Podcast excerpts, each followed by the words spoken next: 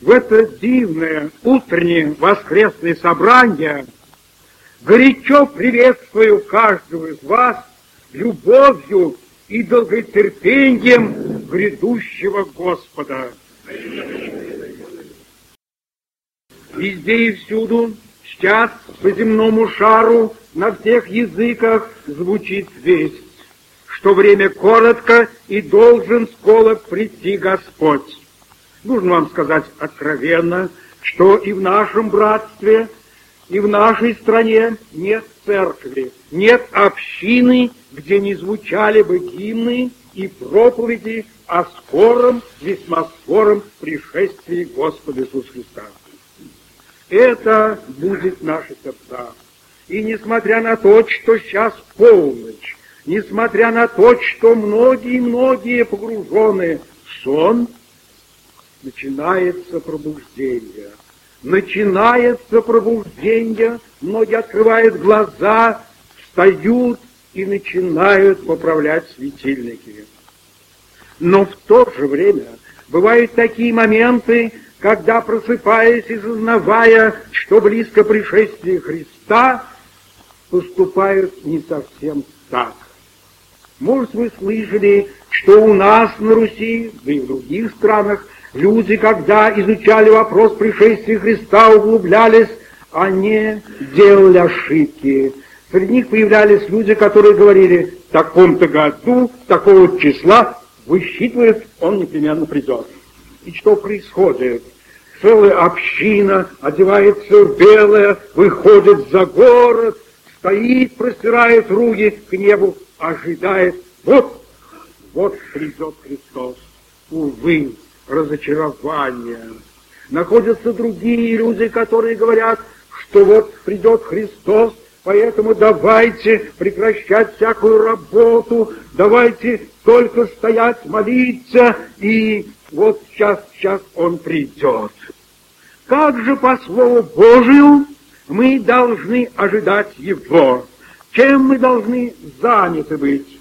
И Сегодня, сейчас мы прочтем Слово Божие, которое откроет всякому.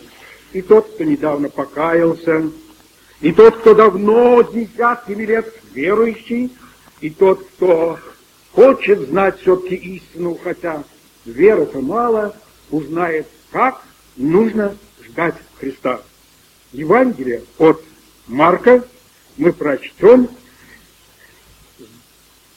с 32 стиха. Глава 13. 13 глава Евангелия от Марка с 32 стиха. О дне же том или часе никто не знает, ни ангелы небесные, ни сын, но только Отец. Смотрите, бодрствуйте, молитесь, ибо не знаете, когда наступит это время. Подобно как бы кто, отходя в путь и оставляя дом свой, дал слугам своим власть, и каждому свое дело, и приказал привратнику бодрствовать. Итак, бодрствуйте, ибо не знаете, когда придет хозяин дома, вечером или в полночь, или в пение петухов, или поутру, что пришед внезапно не нашел вас спящими. А что вам говорю? Говорю всем, бодрствуйте. Вот пред нами раскрыто чудное место, которое открывает нам, как нужно ожидать Господа Иисуса Христа. Это не значит совсем сидеть, сложа руки. Это значит прежде всего бодрствовать. Человек, который бодрствует, вы, наверное, знаете, сами в ночи бывали, он не находится в лежачем положении. Он определенно занят чем-то. И вот мы видим, ясно сказано, очень ясно, братья сестры, все присутствующие, что это подобно тому, как кто-то оставляет свой дом и всем домочадцам и слугам дает определенную власть и определенное дело. Каждому свое дело. а привратнику особенно подчеркнул, что бодрствовать. Следно, этот дом, ожидающий возвращения, не представляет из себя дом бездействия. Это дом труда. Каждому свое дело. Каждому свое дело. Наряду с этим мы видим, что впереди всего поставлена молитва. Смотрите, бодрствуйте и молитесь, и молитесь. Далее труд. Каждому свое дело. И нужно сказать прямо, что Церковь Иисуса Христа, которая готовится к встрече Его, когда бодрствует каждый член, он прежде всего занят определенным делом, которое Господь ему поручил. Нет в церкви ни одного члена, который бы был безработным или духовным инвалидом. Господь каждому без исключения поручает дело. Иной труд. И нужно сказать, что пребывание в этом труде – это решающее. Я не знаю, был ли кто из вас на ночных сменах, приходилось ли кому ночью работать. Вы отлично знаете, хотя очень спать хочется, но каждый знает, что ему надо дать определенную продукцию, определенный плод. Придет момент, придется дать отчет, что ты сделал, что ты сделал. И те, которые ночью находятся на определенной работе, они бодрствуют, сидят, телефонистки сидят у телефона, чтобы моментально получить и передать цельные сигналы. День и ночь бодрствует, вы, может быть, знаете, в вашем городе и во всех городах скорая помощь. На готове врачи, на готове машины, что в любой момент ночи, как только где какое несчастье, сразу выезжает, летит под сиреной для того, чтобы оказать помощь. Это бодрствует. Там, где не бодрствует, получается аварии, несчастные случаи и беда.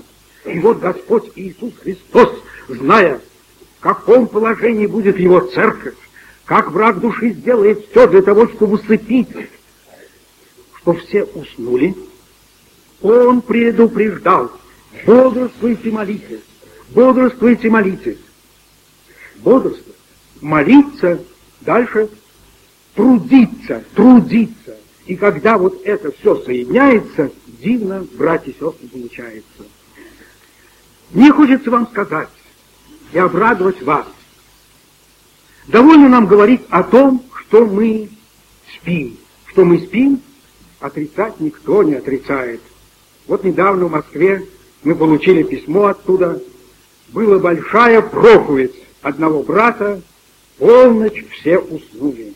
И он на основании Слова Божия прямо доказал, что сейчас христианство спит. И молодой брат, который находился в Москве, прислал нашей сестре, своей матери, письмо, а мать его молительница нашей церкви, и пишет, «Мама, не думай, что ты бодрствуешь, ты спишь».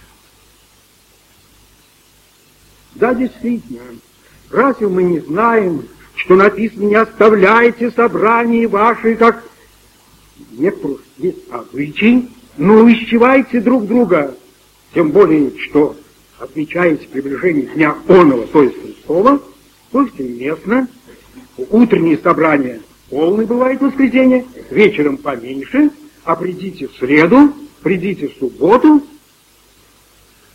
время коротко, коротко. Так почему не ценят? Причина только одна, что он. Возьмем другой факт. Судья стоит у дверей. Ну, кому неизвестно, что Христос очень близко, и он как судья будет уже, а не как спаситель. Несмотря на это, там написано, знаете, не сетуйте, братья, друг на друга, чтобы быть неосужденным. Вот судья стоит у дверей, и несмотря на это, благодаря сна, сетуют друг на друга. Вот только мы приедем, И это хорошо. А тут же начинает, а вы знаете, вот брат, это вот так, а вот эта сестра вот так, а вот тут вот так, а вот тут так. Сетование. Что за причина? Сон. Написано. Смотрите, есть предупреждение, что сердца ваши не отягощали объедением. Ну, вы, наверное, все улыбнетесь, скажете, объедения у нас нет. Пьянством, слава Богу, тоже нет. А дальше что, помните, что написано? И заботами житейскими. А вот заботы житейские, это как какая-то язва во время духовного сна поражает многих. Но я не хочу говорить еще факт охлаждения любви у многих, о том, что в настоящее время дружелюбие гаснет, о том, что дети непокорны родителям, что в настоящее время сбываются слова, что люди будут больше сластолюбивы, нежели боголюбивы. Все сбывается. Вот в прошлом году были на Кавказе, посетили мы ряд общин, вздыхают братья старики, пресвитера и говорят, брат, ну что делать? Вот э, лето приходит, я сижу один, а остальные наши братья уехали в горы. Я говорю, что там, ведь там, наверное, магометанец, с проповедью. Нет, не с проповедью, брат. А я говорю, ну что тогда, что за цель? Любит, говорит, сладкое. Эх, эта сладость, сластолюбие охватил, говорит, у нас на Кавказе многих. Дорогие мои, не об этом будем говорить. Церковь Божия начинает просыпаться. Великое и радостное я вам хочу рассказать сегодня к ободрению. Все слышат, что раздался крик «Жених идет». Это слышно, слышно. И все мы читаем притч о десятиделах, поднимаются и чем занимаются поправкой светильников. В настоящее время, первую я вам сообщу, для многих может и новость, по всем нашим общинам, в Центральной России, на Украине во многих местах, по Волжии началась молитва. Молитва, потому что первым христианам великое благословение принесла молитва. Последним христианам Христос завещал молиться. И эта молитва сейчас началась. Вот какая. Каждый день вечером народ Божий молится о пробуждении. О пробуждении. Ежедневно, кто где ни находится, вечером молится о пробуждении своего сердца, пробуждении в семье, пробуждении в общине, пробуждении среди народов нашей страны. Так братья нам сообщили, мы к этому присоединились.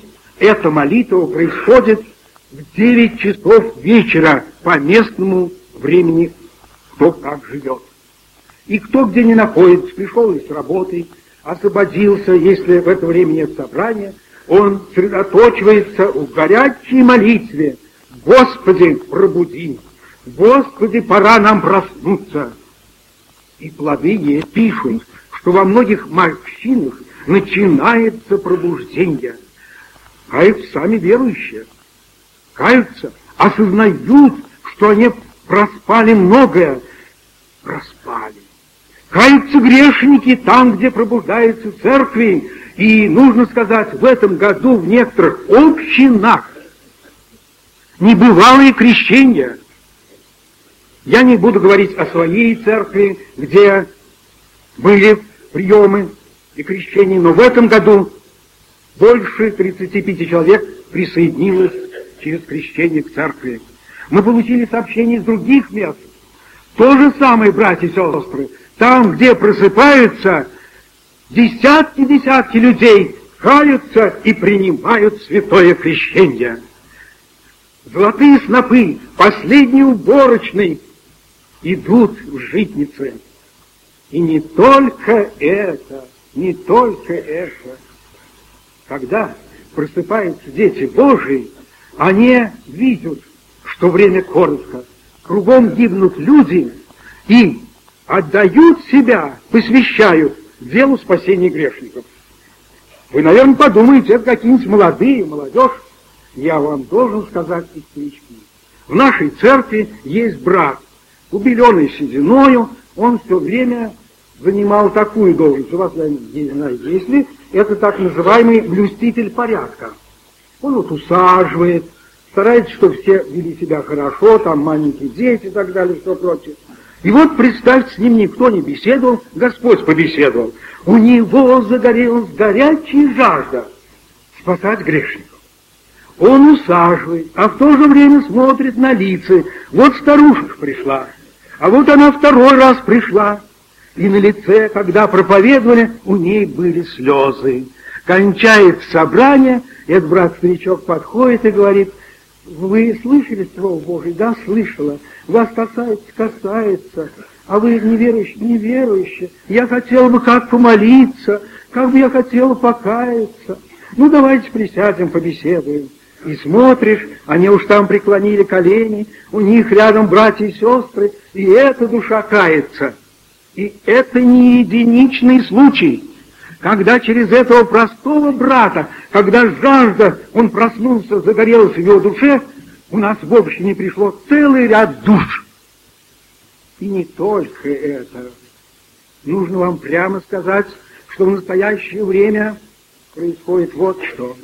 Раньше братья и сестры, трудящиеся, выполняющие свои обязанности, имеют, как всегда, отпуски, отпуски. Это очень хорошо, иметь отпуск. Тут написано, каждому свое дело. И когда мы работаем на производстве, когда находимся мы и выполняем свои обязанности, мы их должны выполнять как для Господа. Верно, братья? Потому что это тоже поручено во славу Божию. И нужно прямо сказать, э, мир сейчас не отрицает, что лучшие работники, самые честные работники – это истинные верующие. Не дремлющие, не дремлющие, кто действительно управляет светильник. Ну и вот, когда приходит отпуск, раньше наши братья и сестры собирались, ехали на курорт, ну, на Черное море, другие в дом отдыха, а в настоящее время, я вам истинно говорю, отказываются от путевок и целиком отпуск посвящают Господу. Едут другие общины, едут там, где живут две-три старушки, беседуют, радуются и грешники И не только это. Я вам могу сказать, есть факты, когда наша молодежь, которая поет, радуется, творение говорят, и вдруг юнош плачет и говорит, я уверовал, я крещение принял, но время коротко. Разве я для Господа так работаю? Я бы, братья, сестры, свою жизнь целиком посвящаю Евангелию. Я хочу быть вестником Иисуса, молитесь за меня. И Он посвящает себя целиком Евангелию. Это что? Это показывает, что начинается просыпание от сна. Господь касается сердец, Господь делает чудное. О, дорогие мои, я вам скажу, среди нас есть брат. Он был гонитель церкви. Он был изверг. Он избивал свою жену верующую. Он верующих ненавидел, поджигал молительный дом. Одиннадцать лет плакала жена, молилась. Присоединились другие сестры, молились. И он покаялся. Он сегодня проповедник. Это что? Это пробуждение. Это великое пробуждение молитвы тех, кто чувствует время коротко, нужно спасать родных, близких. И вот в этот дивный час Господь говорит всем, бодрствуйте, молитесь, каждому поручено свое дело, братья и сестры. И мы с вами свиделись. Время очень коротко, Хочется оставить самое драгоценное от сердца каждому. Что это? Слова Спасителя. Бодрствуйте, молитесь. Бодрствуйте, молитесь. Трудитесь. Я вам сейчас приведу пример, который говорит ярко, к чему ведет сон. Это случилось не в нашей стране. Тяжелые заболевания. Заболевание, которое поражает тело и горло.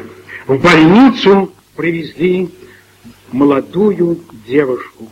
Она едва дышала, была без сознания, дыхание прерывалось. Вызвали хирурга, потому что единственная помощь, это нужно сделать было операцию. Операция была очень трудная, потому что дыхание прекращалось. Было поражено горло пленками ужасной болезни. Но прошла благополучно. Была вставлена трубка, и больная из синей, умирающей, стала розовой. Дыхание стало храпящее, но свободное. Жизнь была спасена. Какая радость, какое счастье! Она была единственной дочь у родителей. Они стояли там, за стенами этой больницы, у двери, и трепетали, будет ли жива. Вышел хирург и сказал, жива, будьте спокойны, жизнь спасена. Усталый, он ушел из больницы, предупредил персонал, чтоб следили, чтоб трубка не забилась пленками и не было бы опять опасностей. Около больной дежурила опытная сестра. Она знала, как очищать трубку, как наблюдать за тем, чтобы вовремя освободить эти пленки, которые накопляются. Утром пришел хирург рано. Сердце его беспокоилось о больной. Как, как она дышит, жива ли? Он подошел к палате, не слышно храпящего дыхания. Он отворил тихо дверь, вошел, подошел, и что он видит? Что он видит? Рядом с больной, на свободной кровати, спит медсестра. Спит. А на другой кровати лежит холодный труп. Обрывалась жизнь. Забились дыхательные пути, и эта сестра проспала. Не помогла, не очистила и все оказалось напрасным. Вы понимаете, какой ужас, какое страдание, какое отчаяние родителей, которые так жаждали получить спасенный уже свою дочь. Проспала. Как вы, братья сестры, отнесетесь к этой медсестре? Жестоко она поступила, неразумно, верно? А вот теперь другое семьи, семьи. Растут дети. Спросишь, зайдешь, любишь Иисуса? Люблю. А ты молишься? Я молюсь, отвечает маленький мальчик. Он дышит. Молитва – это дыхание. Молитва – это дыхание. Ну вот проходит год, другой, дыхание становится затруднительным.